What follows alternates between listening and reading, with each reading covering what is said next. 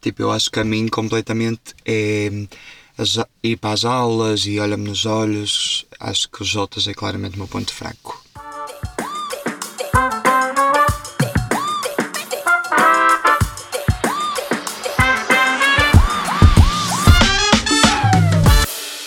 Boas, meu povo! Mais um episódio de Espaço Instável. Já vamos no nono episódio. Já passou algum tempo desde que começamos e hoje trago um tema que já queria falar há algum tempo. Estou assim até bem excitado.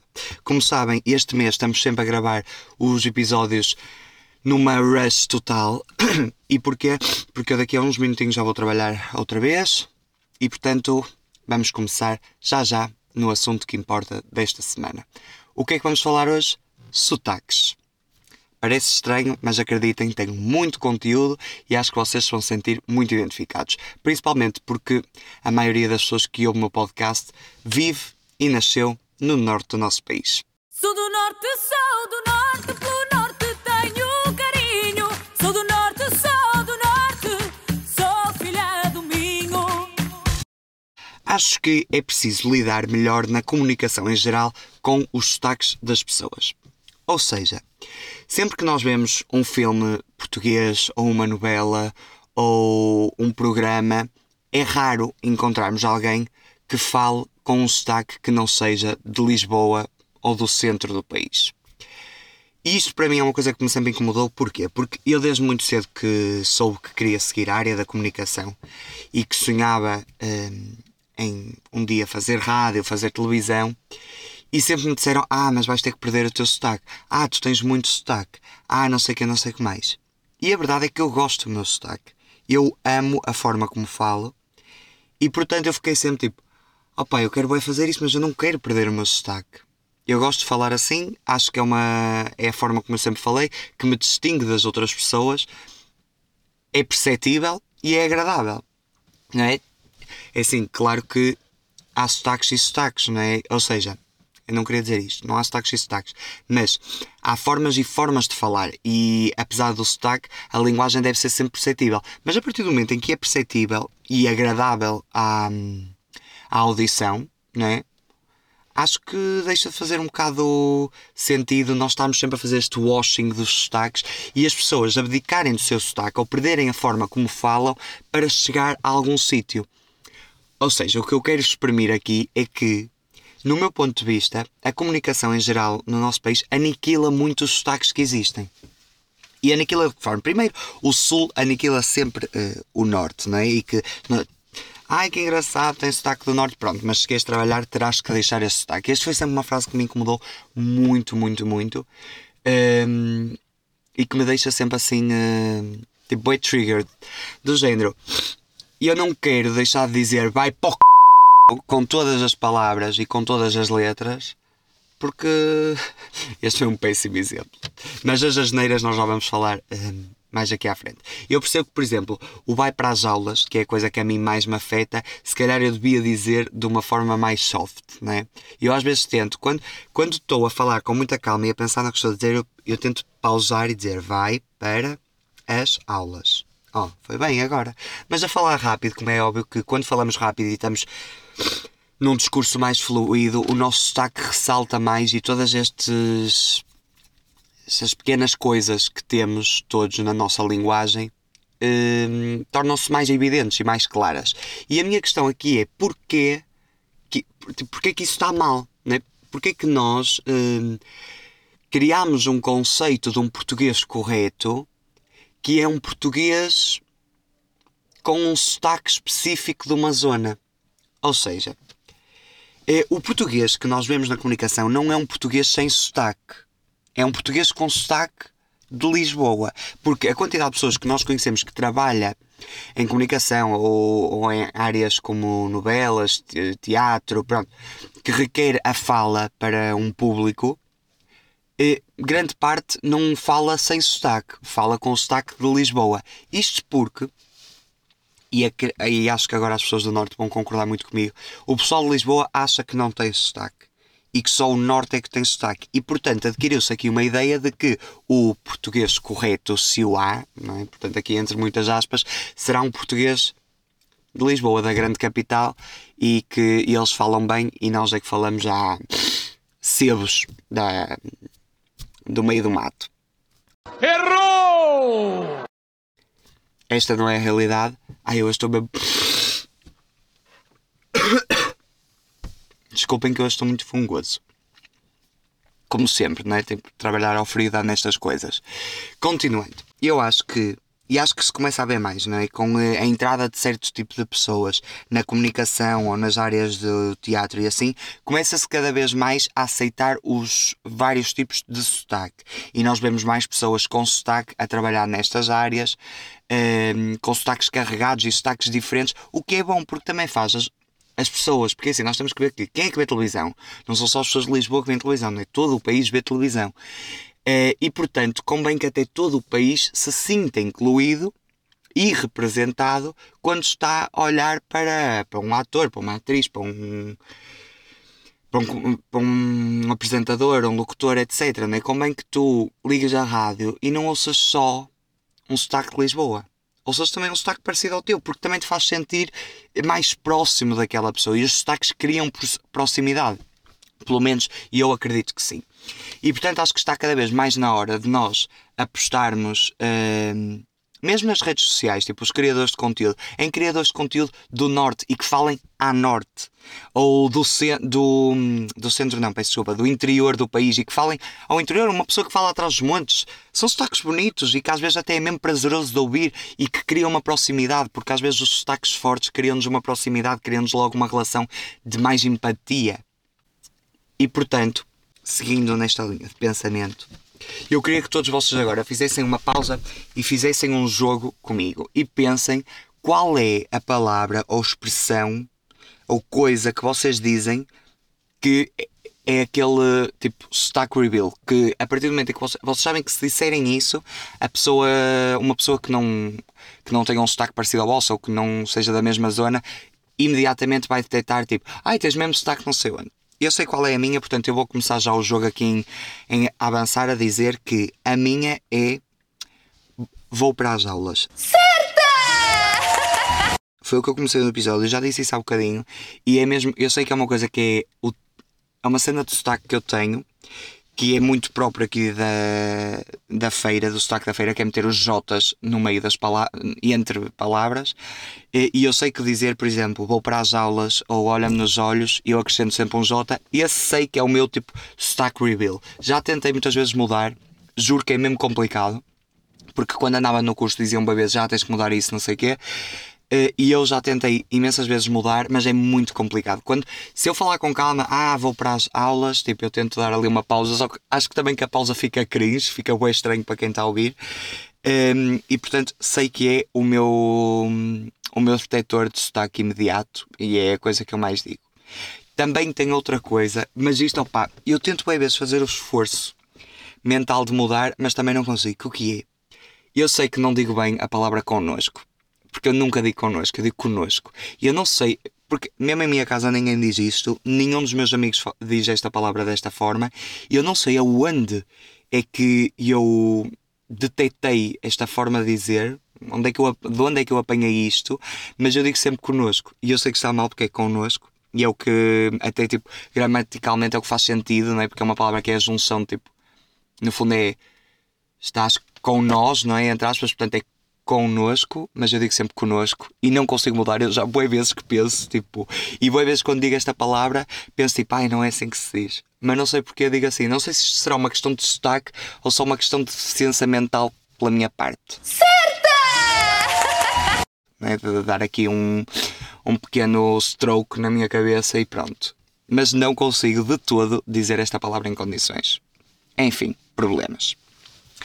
Outra coisa que eu tinha para falar dos sotaques é. E gostava que vocês também pensassem nisto e partilhassem a vossa opinião comigo se isto acontece ou não. Os sotaques, inevitavelmente, tiram-me ou dão-me atração por alguém. Ou seja, eu posso ver alguém mesmo bem bonito, ah, vejo um gajo mesmo giro, não sei o quê. Se a pessoa começa a falar e tem um sotaque mesmo forte à Lisboeta, a pessoa automaticamente torna-se feia aos meus olhos. Eu sei que isto é boa chuga a dizer, mas eu tenho boa esta cena com os sotaques. Um sotaque que eu gosto, inevitavelmente, faz-me eh, achar mais piada à pessoa, sei que isso faz sentido. Eh, um sotaque que eu não gosto, inevitavelmente faz-me tipo, ah, pronto, já perdeu um bocado a piada. Não sei se vocês sentem isto. Eu sinto imenso isto relativamente, normalmente, com os sotaques mais do sul, porque é um sotaque realmente que não. que, que eu não estou familiarizado e eu acho que isto também pode ter muito a ver com o facto de nós convivermos sempre com um tipo. Ou seja, nós convivemos sempre com o, sotaques aproximados e essa torna-se a nossa ideia do que é bonito. Estão a perceber? É um bocado aquela coisa do. Eh, Porquê é que tu achas alguém bonito? Porque essa foi a ideia que tu formulaste na tua cabeça do que é a beleza e do que é a atração, não é? E quando vês algo diferente, achas que não é bonito, mas o que é o conceito do bonito, é? E eu acho que com o sotaque acaba um bocado de ser isto, que é, nós convivemos eh, constantemente com um certo tipo de fala, um certo tipo de sotaque, um certo tipo de expressões, que depois uma pessoa que tu até achas super atrativa, mas tem uma voz completamente diferente daquilo que é o teu cotidiano de ouvir e de repente torna-se estranho e já não se torna tão atrativo. Não sei se partilham disto, mas digam-me aí.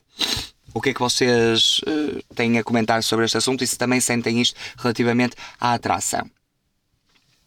Uh, ou seja, esta questão da atração faz-me ser o quê? Também sou parte do problema, é verdade. Eu também sou parte do problema porque eu também estou inevitavelmente a julgar pessoas pelo sotaque, que todos nós o fazemos, principalmente somos pessoas do continente, julgamos imenso o sotaque do pessoal das ilhas. Isto é, tipo, o pessoal das ilhas vai estar claramente a ouvir isto e a dizer facts.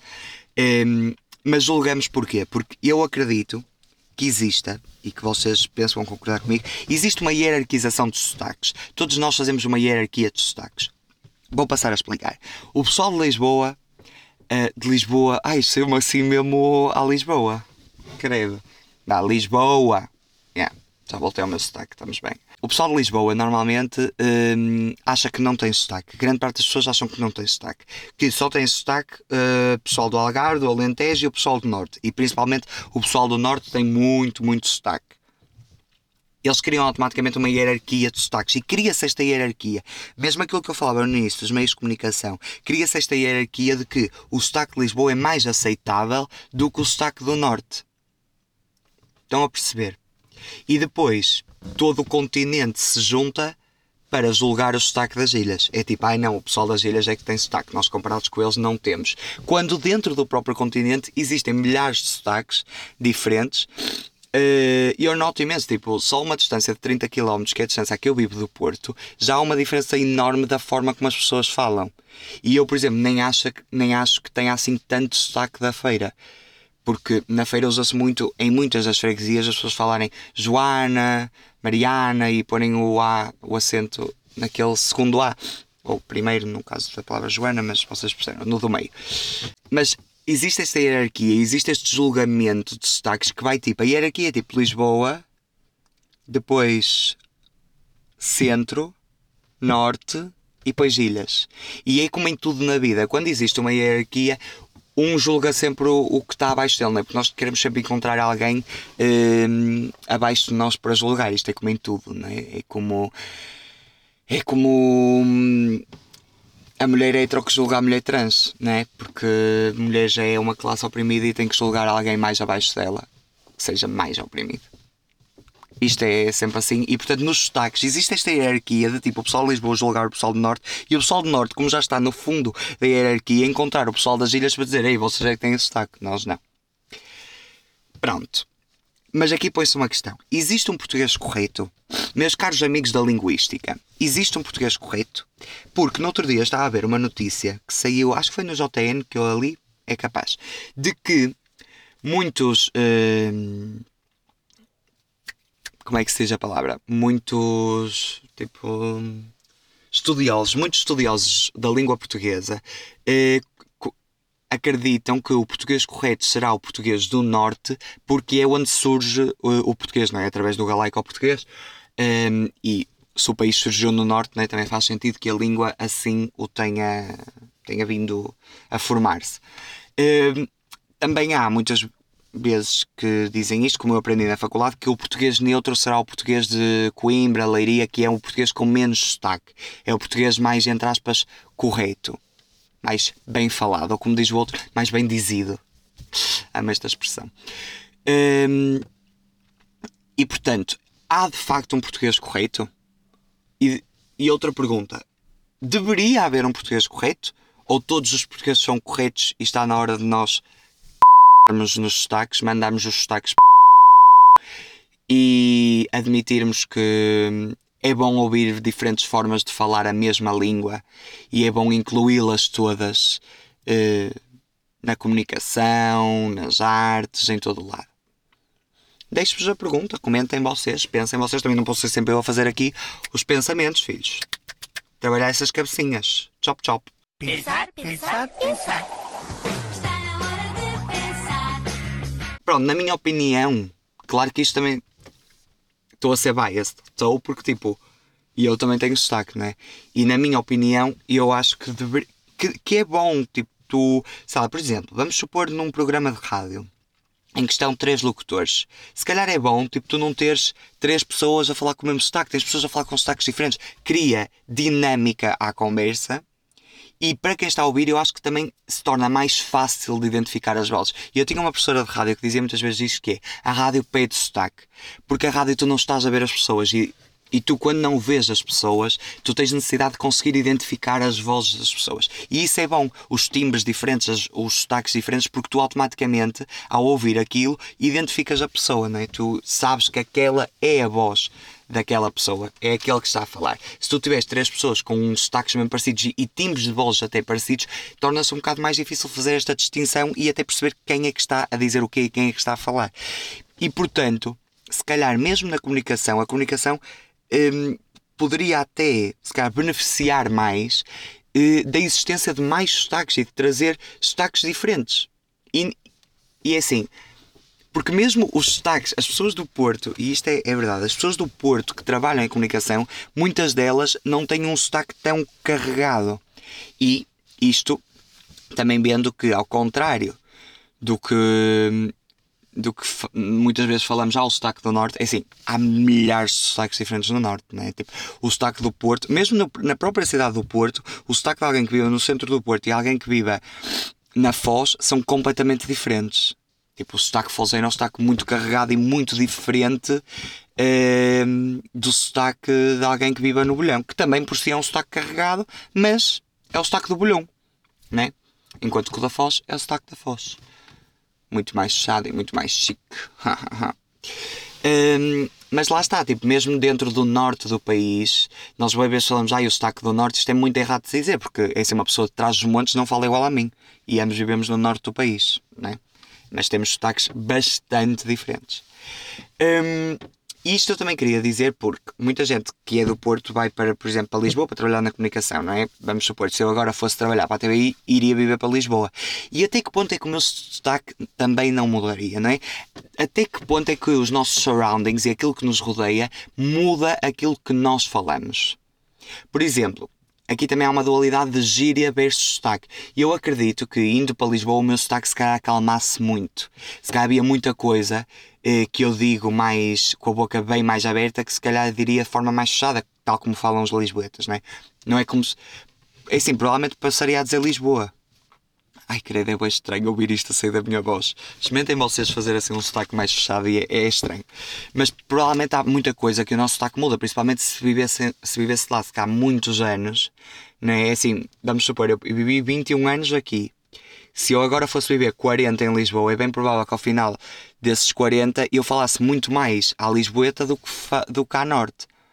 Agora, há outras questões, que é o caso da gíria, das expressões que nós usamos. Por exemplo, eu nunca na minha vida me imagino a pedir uma imperial em vez de um fino. É estranho e não faz sentido, e para mim o nome daquele objeto e daquilo que eu quero pedir é fino. E isto, se calhar, eu acho que seja capaz de ser mais difícil de mudar. Não sei, o que é que vocês acham que é mais difícil?